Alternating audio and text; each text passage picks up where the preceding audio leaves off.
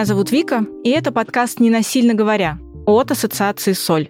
В предыдущих выпусках мы уже упоминали о том, что автором насилия может оказаться любой. Это обычный человек, выстраивающий, например, на работе вполне равные отношения с коллегами, но дома проявляющий насилие по отношению к близким. Более того, в разговорах такой человек может выступать против насилия, но временами не находить иного способа воздействовать на собеседника. Иногда человек может проявить насилие неожиданно для самого себя, и эта ситуация станет отправной точкой, чтобы пойти работать со специалистом. А иногда человеку может быть важно проявлять контроль, и тогда все проявления насилия для него будут обоснованы и логичны. Почему авторы насилия себя так ведут? Лежат ли причины на поверхности, или же смотреть надо глубже, и все не так очевидно? Давайте разбираться вместе.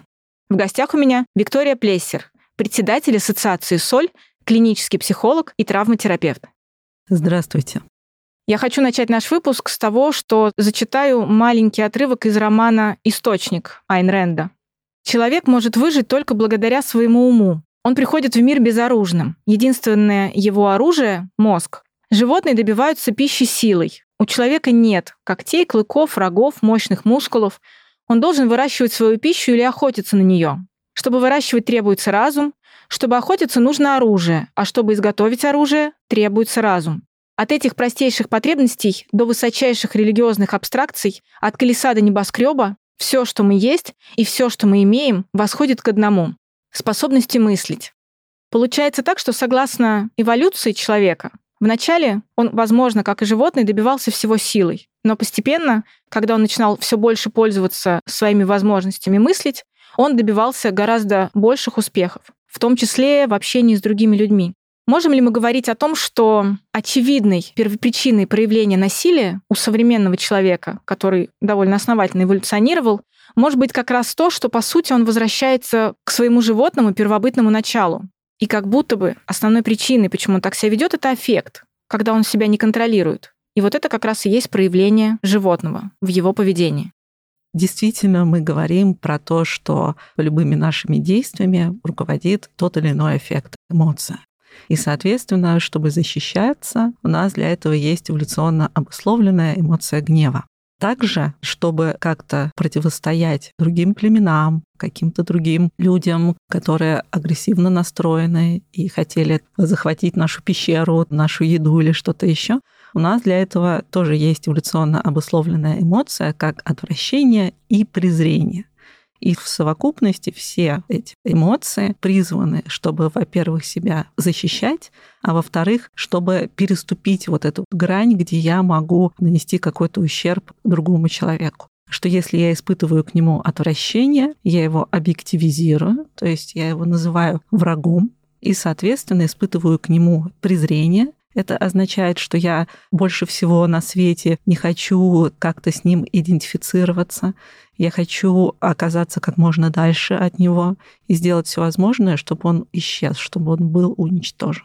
И все это вместе позволяет совершать те или иные действия насилия. Это если говорить про эмоциональную составляющую.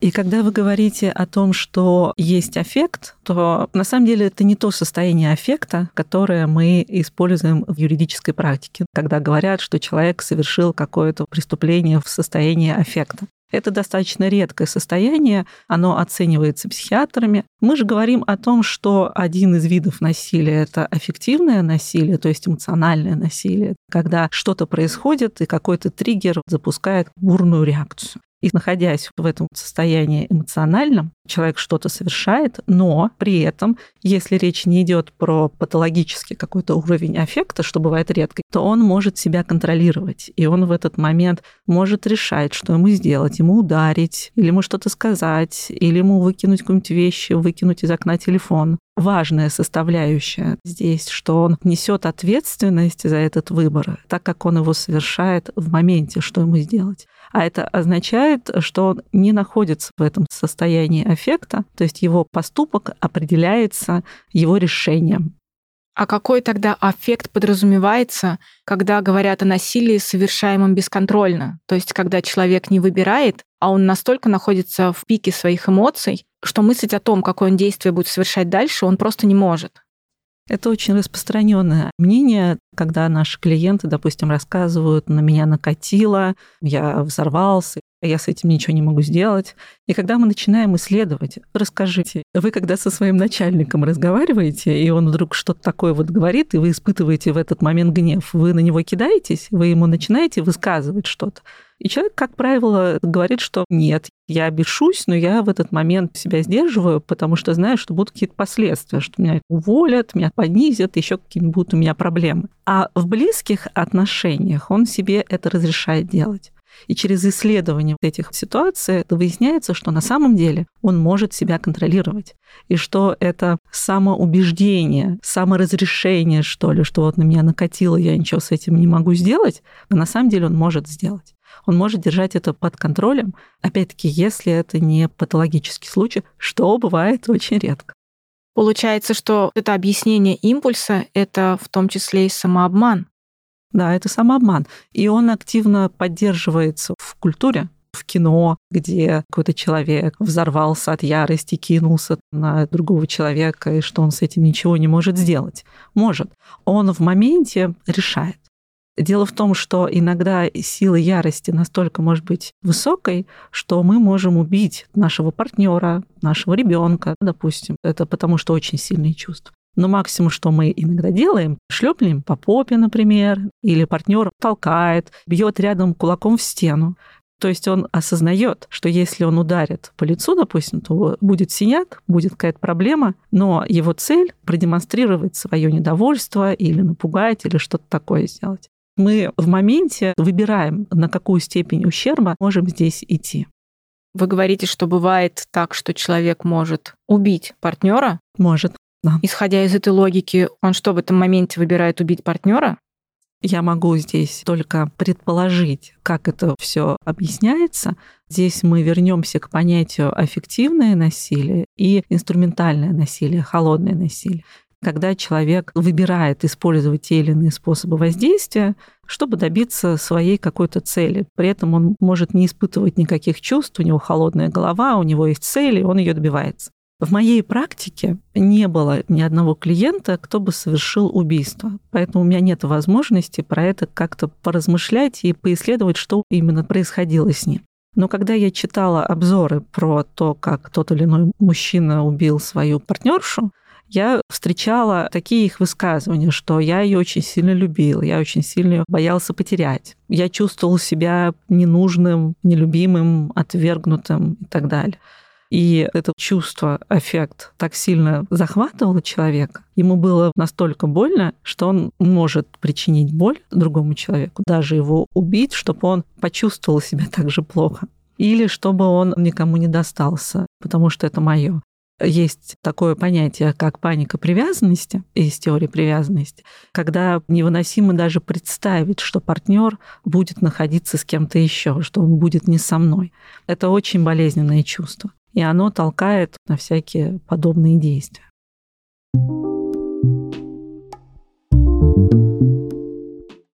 Если мы вернемся к теме нашего выпуска, почему человек так себя ведет, получается, что потому что ему больно, он причиняет боль другим, или это только при аффективном поведении, можно так говорить? Да, так можно говорить при аффективном поведении, так как инструментальное насилие, так называемое холодное насилие, как я уже говорила, оно совершается для достижения какой-то цели своей. Могут происходить какие-то разные ситуации, он на это не будет реагировать, но подготовит историю в виде какой-то мести, наказания. Спустя какое-то время человек уже про ситуацию забыл, а ему каким-то образом это наказание приходит.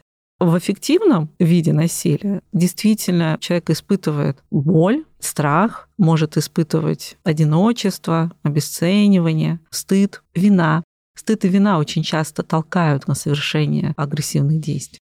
А инструментальное насилие тогда получается скорее про желание контроля. Да, желание контроля. Есть еще какой-то вид насилия, который отличается от этого горячего и от холодного? еще выделяется мотивационное насилие. Это когда те или иные действия совершаются по какой-то причине, то есть есть какая-то основа. Если мы говорим про виды насилия физическое, психоэмоциональное, сексуализированное, здесь все понятно, но мы не просто так выделяем, допустим, религиозное насилие. Это как раз-таки есть мотивационное насилие, когда есть мотивация или заставить человека быть приверженцем той или иной веры, или наоборот всячески высмеивать по этому поводу и не давать ему следовать его каким-то убеждениям. Под мотивационным насилием подразумевается какое-то собственное убеждение, которое важно отстаивать и доносить. В выпуске про стереотипы мы упомянули один из довольно распространенных стереотипов, который звучит так, что основная причина насильственного поведения человека лежит в том, что в детстве с ним плохо себя вели окружающие. И он, по сути, этому научился, и когда вырос, он просто не знает, как вести себя иначе. Так и есть? Отчасти. Есть такая идея, что не во всех действиях насилия нужно искать травму. Давайте посмотрим на ваш вопрос с двух сторон. Первый момент — это то, что когда мы растем в семье, ребенок воспринимает некритично то, что происходит. Он воспринимает это как норм. Поэтому мы говорим про такое понятие, как нормализация. Нормализация тех семейных сценариев, которые есть в семье. Если в семье есть этот паттерн, как проявлять насилие или как повышать голос, кричать, воспитывать при помощи тех или иных каких-то средств, то он это усваивает и считает, что это нормально таким образом взаимодействовать с людьми, со своими детьми. Там может речи не идти про насилие, а какие-то более жесткие воспитательные меры, например. Он это может переносить в свой собственный уже родительский опыт, когда его ребенок что-то такое делает, он воспроизводит то, чему он научился шлепнет, допустим, или его чем-то накажет. Но это не означает, что этот человек имеет травму. Это означает, что мы все чему-то учимся, и учимся на детском опыте в том числе. И мы просто воспроизводим тот опыт, который для нас нормализован. Если он не осмыслен критически, когда человек может вырасти и сказать, что я так воспитывать детей не буду. Я буду ходить на всякие родительские школы, я буду читать книжки, я буду учиться, консультироваться у психологов, чтобы со своими детьми так себя не вести. И он имеет все шансы этого не делать и изменять этот сценарий, то есть переучиться. Но тут важно помнить всегда, что когда захватывают сильные чувства, то мозг склонен возвращаться к тому опыту, который был более стойкий, то есть изначальный опыт, где он этому научился. Даже пройдя родительские школы, есть вероятность, что в стрессовой ситуации человек, будучи родителем, поведет себя ровно так, как когда-то делали родители да. с ним. Есть такая вероятность. Для того, чтобы новый опыт закрепился, важна практика постоянная. Не только когда ребенок начинает что-то такое делать, но если есть ценности ненасильственного общения, то их внедрять в течение всей жизни с ребенком, взаимодействовать с ним бережно, учитывая теорию привязанности, его поддерживать и создавать ему тихую гавань. И второе в вашем вопросе — это как раз-таки непосредственный травматичный опыт у человека в детстве или в юношеском возрасте. Здесь мы, конечно же, можем говорить о том, что у него есть психологическая травма, или мы называем это комплексное посттравматическое стрессовое расстройство, во время этого опыта формируются так называемые метаперцепции, которые помогают ребенку справиться с той беспомощностью, которая у него возникает. Метаперцепция — это самовосприятие в результате травматичного опыта психотерапевт Анна Гомес, которая специализируется на комплексной травме и работает с детьми, выделил основные метаперцепции, где один из вариантов — это идентификация с агрессором или с автором насилия. Остальные же про то, как человек приспосабливается. Все эти способы — это возможность приспособиться к травме предательства, как мы еще это называем, потому что когда ребенок сталкивается с тем, что его близкие, любимые люди проявляют по отношению к нему системное насилие, это не только физическое насилие, это психоэмоциональное насилие, это пренебрежение, то он в этот момент испытывает беспомощность, он не понимает, что происходит и почему это происходит. И он, как правило, справляется с этим при помощи чувства вины.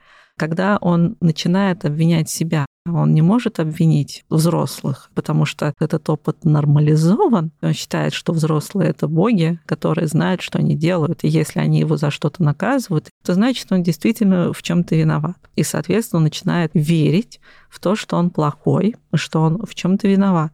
И это порождает желание угождать человеку, который делает мне больно, и тогда я буду себя чувствовать в безопасности. Еще одна метаперцепция — это я могу остаться в отношениях человеком, который делает мне больно, если я буду угождать и лоялен к нему, или я отрицаю и не вижу свою боль. Я делаю вид, что мне в порядке, мне окей. С таким типом клиентов достаточно часто приходится сталкиваться, потому что когда они проживали этот опыт насилия, они в этот момент злились тоже на этих людей, особенно если они были уже старше. Но они не имели возможности никак выражать эти чувства. И, соответственно, они научились их подавлять, чтобы не вызывать очередной виток насилия по отношению к ним.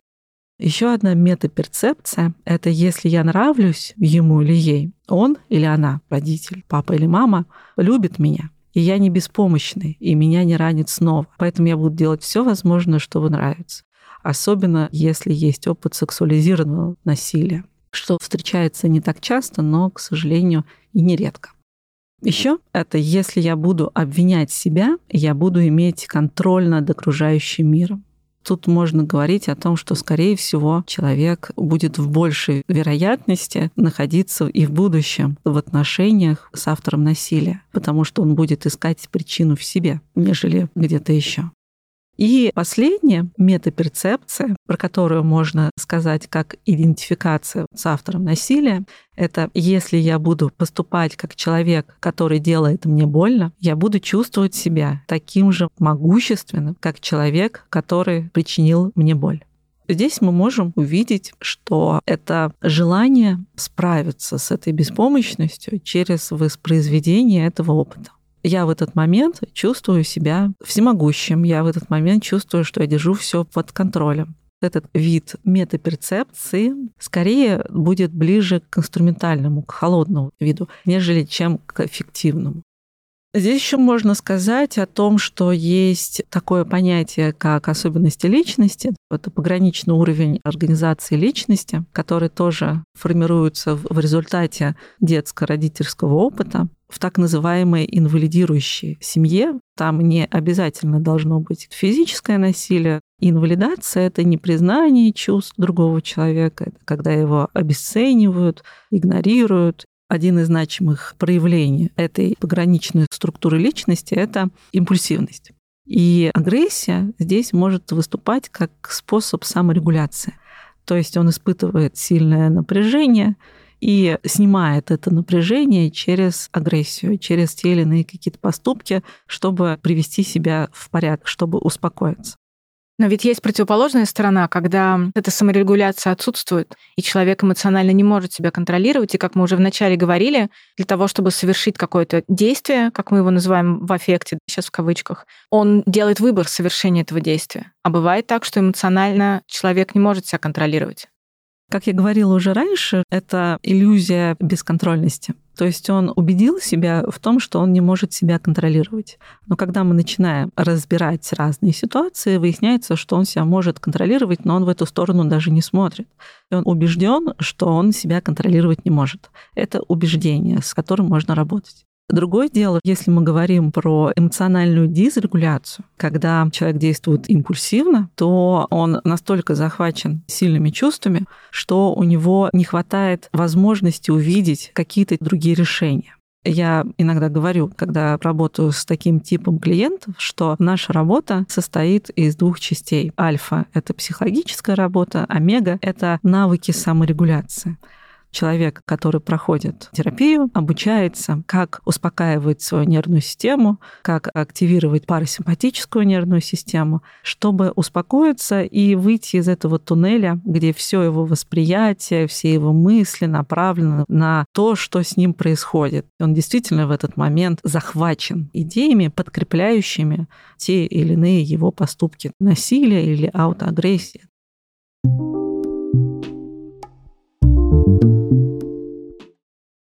Печально в этом то, что вот эта иллюзия отсутствия контроля, по сути, является стереотипом для многих людей и стигматизирует образ автора насилия, потому что если везде говорить о том, что он себя просто не контролирует, у него эмоции зашкаливают, и он начинает себя так вести, то по факту как будто бы работать здесь уже не с чем. Это все равно не справится. Это человек, который, когда в сознании, опять же беру в кавычки, он может себя контролировать, и тогда он себя так не ведет. Но как только он выпадает из этого сознания, это уже история бесконтрольная, и поэтому как будто бы исправить ее уже нельзя. Исправить ее можно, если человек поставит перед собой такую цель. Центр «Альтернатива», где я работаю в качестве консультанта, ведет некоторую статистику по причинам обращения со стороны мужчин. Основной мотив – это желание сохранить семью приходят запросы, где написано, что есть угроза расставания. И мне жена ставит условия. Или ты проходишь эту программу, или мы расстаемся. Очень много наших клиентов руководствуются этим мотивом. Понятно, что мы потом ищем, какие у него еще есть мотивы личные. Но если человек хочет что-то изменить, и у него есть для этого какие-то причины, то он находит такую возможность. Он обращается за помощью, понимает, что его толкает на те или иные действия, и учится с этим справляться. А если он не хочет это изменить, то во главе его поведения стоит сверхценная идея про страх потерять эти отношения. И тогда вместо того, чтобы пойти к психологу и решать, как это исправить, он просто проявляет насилие. Один из вариантов, да, страх потерять эти отношения. Мы обсуждали в выпуске про виды насилия, что в паре часто нет насилия, пока пара вместе, но как только встает разговор, что пара расстается, случается вот это постсепарационное насилие как раз для того, чтобы избежать этого расставания. Или же как-то наказать противоположную сторону после того, как расставание это случилось. Если говорить о том, что пара уже расстается, то, скорее всего, у них уже в отношениях оно было. Дело в том, что оно не возникает вдруг насилие всегда развивается постепенно, и грань дозволенного всегда отодвигается. Если в самом начале у них все было прекрасно, потом он или она стали что-то говорить, как-нибудь оскорблять иной раз, и увидели, что партнер или партнерша на это как-то спокойно реагирует, Потом появляются какие-то другие формы, более жесткое психоэмоциональное насилие. И в конечном итоге это может все закончиться физическими формами.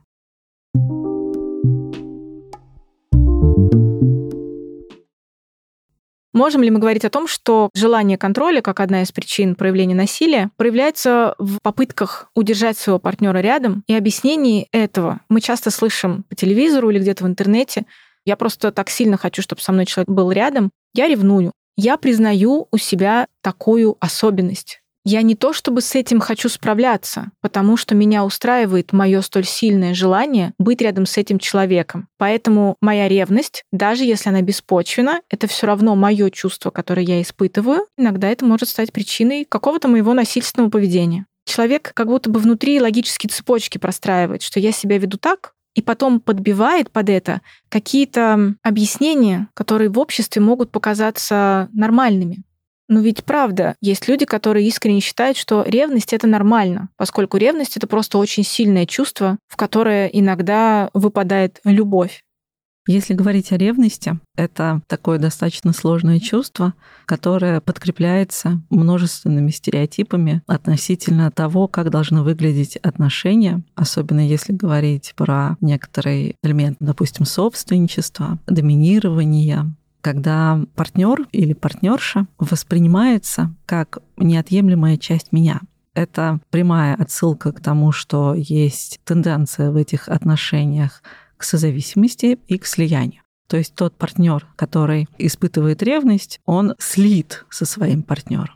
Когда партнер или партнерша, чаще всего речь идет про партнерш, воспринимается как какая-то моя часть тела, которая вздумала действовать по своим правилам, желаниям, потребностям, ее нужно контролировать, за ней нужно следить, нужно, чтобы она соответствовала моим ожиданиям. И если этого не происходит, то активируется паника привязанности, что я до ужаса боюсь потерять партнера. Ревность — это действительно чувство, абсолютно нормально, что мы это испытываем, но это то, что нам сигнализирует о том, что что-то происходит, что происходит, на что я так реагирую. Действительно есть угроза моим отношениям, или это мои какие-то фантазии на тем, или это следствие моего отношения к партнеру как какой-то своей части. Это нормально испытывать чувства, это нормально исследовать, что именно они хотят нам сказать. И снова и снова хочется здесь говорить, что насилие — это выбор, И человек, испытывающий, например, ревность, может действовать иначе. Он может разобраться с этим чувством, сверить с реальностью и понять, что он катастрофизирует.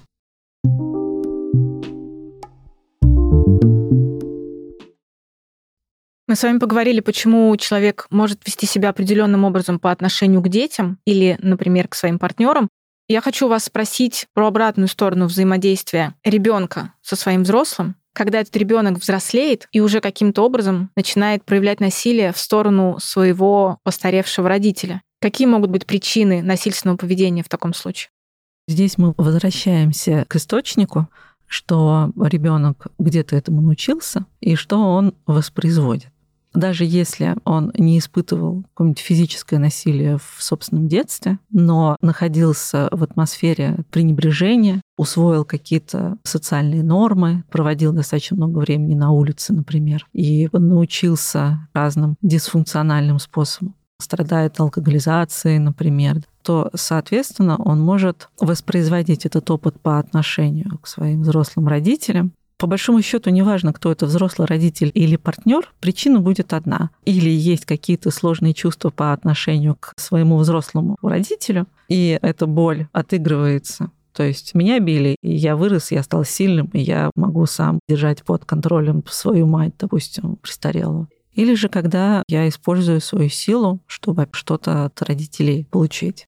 Важное проявление психоэмоционального насилия — это пренебрежение. Чаще всего по отношению к пожилым родственникам встречается именно этот вид насилия. К ним могут и не применять никаких форм физического насилия, но исчезать, не находиться на связи, не звонить, избегать контакта, не навещать или не приезжать в гости. Созваниваться раз в год на Новый год или на день рождения. Это тоже значимый признак, что в отношениях было что-то не так. Однако вы сказали, что часто детство человека проходит таким образом, что даже если было что-то похожее на насилие, человека это не травмировало. Он вырос, он вспоминает об этом, но не испытывает болевых ощущений от этих воспоминаний. Но потом где-то он может услышать реплики о том, что все ваши проблемы из детства, а человек, например, беспокоится о том, чтобы как-то развивать себя ментально, он может не пойти в терапию непосредственно, но пройти какие-нибудь курсы, мастер-классы в запрещенной сети. И там ему расскажут, что даже если тебе кажется, что с тобой ничего не делали в детстве, даже если тебе кажется, что родители не нанесли тебе вреда, подумай. Возможно, если сейчас что-то тебе в твоей жизни не нравится, основная причина, что чего-то в твоей жизни нет, как раз в том, что родители вели себя с тобой каким-то образом, что теперь повлияло на твою нынешнюю жизнь. Самый оптимальный вариант, который я вижу, предлагают подобные курсы, это поговорить с родителями и высказать им все свое порой надуманное отношение к тому, как прошло детство. Может ли быть причиной насильственного поведения по отношению к своим пожилым родственникам то, что человек надумал из-за вот этих курсов, что насилие какое-то было, что во всех твоих проблемах виноваты твои родители. Приди к ним, скажи им об этом. Или прекрати с ними общаться прямо сейчас, потому что они могли быть виноваты в детстве, сейчас ты взрослый, и ты можешь совершать выборы, прекратить с ними общение. Действительно, есть такой детско-родительский опыт, что самое лучшее, что можно сделать, это прекратить контакты с родителями, потому что они буквально деформировали личность человека через унижение и через жестокие какие-то формы. Однако же, когда взрослый человек узнает о том, что у него был опыт через какие-то программы, через какие-то вебинары, это дает повод задуматься о том, что со мной происходит в моей жизни, что происходит и что я могу с этим сделать. Но основное качество взрослого человека — это брать ответственность за свою жизнь на себя. Приходится сталкиваться с тем, что люди, взрослые люди, 40-50 лет, до сих пор живут воспоминаниями из детства, где им что-то не додали, не докормили, не додали материнской или отцовской любви. Действительно, мы помним, какое было сложное время, что родители работали, многие дети имеют ясельный опыт. Но как сам человек готов обойтись с этим знанием? Он может начать мстить своим родителям, перекладывая на них ответственность. А может радикально принять этот опыт, что я ничего не могу изменить. Благодаря этому опыту у меня есть какие-то качества, какие-то навыки, какие-то умения, какие-то знания. И часть из них мне очень помогли в жизни. Ну, что-то мне уже не нужно, от этого я могу отказаться. То есть провести какую-то внутреннюю работу. Также в сети можно встретить какие-то курсы и вебинары, которые бы говорили о том, что основная причина каких-то проблем в партнерских отношениях, например, проблему жены, в том, что ее муж ведет себя по отношению к ней каким-то неправильным образом. Создается образ абьюзера мужа, который даже если не проявляет насилие, психологически он подавляет свою жену и не помогает ей достигать каких-то высоких результатов, благосостояния. Как вы относитесь к такому стереотипному образу в интернетах? Мне кажется, что это очень интересный феномен. Когда что-то начинает звучать в такой широкой повестке, то появляются перегибы когда проявление насилия начинают видеть там, где человек себя ведет ассертивно, допустим, уверенно, где он отстаивает свои границы, где человек обращается к здравому смыслу, защищает какое-то пространство и руководствуется тем, что для него важно. Есть такие женские группы, где достаточно много стигматизирующих слов из серии нарциссы, психопаты, абьюзеры. И эти группы очень здорово, на самом деле, могут помочь в качестве взаимоподдержки, потому что такая реальность, что действительно в парах есть и физическое насилие, и разные какие-то формы, и на этих группах женщины, пострадавшие, получают разного рода поддержку. Есть еще кризисные центры, которые тоже поддерживают и делятся контактами. Но в этих же группах оказываются женщины, которые навешивают эти же ярлыки на своих мужчин, так как принимают малейшие формы ассертивности, уверенности в себе, силы своей за действие насилия. Здесь важно сказать, что есть главные индикаторы насилия в паре и в семье вообще в целом. Это эмоционально-чувственная реакция, когда пострадавшая сторона испытывает перманентный страх, вину или стыд или отвращение. Это такой фон в этих отношениях. И тогда с очень большой вероятностью можно говорить, что в паре есть отношения насилия. Если же есть какой-то дискомфорт в паре, что случается, и тогда мы говорим про конфликтную ситуацию, где оба партнера равны в своих точках зрения, они чувствуют себя в безопасности, могут покричать друг на друга. Это тоже нормально. Но если оба чувствуют себя при этом в безопасности, они знают, что сейчас меня не полетит тарелка, то это просто обычный бытовой конфликт. Это не проявление насилия. И в этой ситуации люди могут договориться и найти консенсус.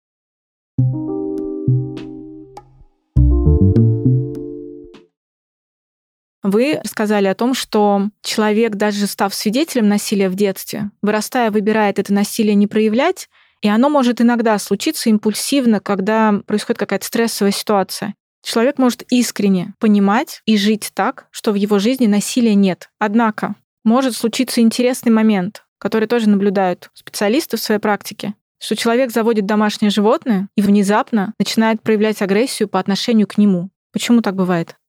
Здесь может быть несколько вариантов, потому что это зависит от многих очень факторов. Есть такая очень известная картинка, где босс кричит на мужа, муж кричит на жену, жена на сына, сын на кошку, собаку. Это когда происходит эскалация, агрессия по иерархии, где более сильный срывается на более слабым. И, соответственно, домашнее животное может быть тем самым громоотводом для самого слабого человека в семье. Это первый вариант. Еще один вариант. Сейчас все чаще говорят в семейной системной психологии о том, что собака становится полноценным членом семьи. Это не просто какое-то домашнее животное, а это животное, которое выполняет какую-то роль в семье. Есть такое понятие, как триангуляция. Это треугольники отношений. Когда в паре, в диаде возникает конфликт, напряжение какое-то, какие-то недоговоренности, то всегда возникает кто-то третий, часто это кто-то из детей, просто ребенок, или же домашнее животное, которое на себя оттягивает напряжение одного из партнеров.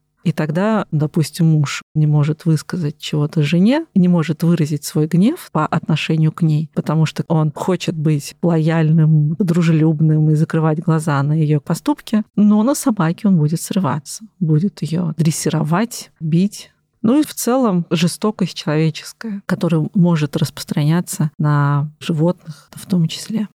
Как мы уже не раз говорили, насилие проявляет самый обычный человек. По сути, каждый из нас может быть автором насилия. Можем ли мы говорить о том, что наши слушатели, послушав сегодняшний выпуск и узнав причины насильственного поведения, могут выявить для себя некий чек-лист, согласно которому они изучат себя, изучат свое поведение и, обнаружив какие-то моменты, могут обратиться за помощью, чтобы с этим поработать.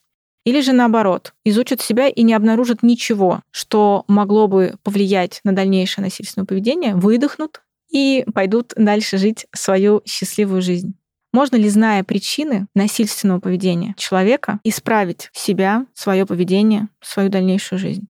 Мне очень нравится идея, что если вы чему-то научились, то можно всегда переучиться. Насилие — это действие, это поступок, это не эмоция, которая возникает спонтанно. Это действие, и, соответственно, если мы привыкли что-то делать, то мы можем отказаться от привычки и действовать по-другому. Действительно, можно научиться действовать иначе, потому что это выбор каждого из нас.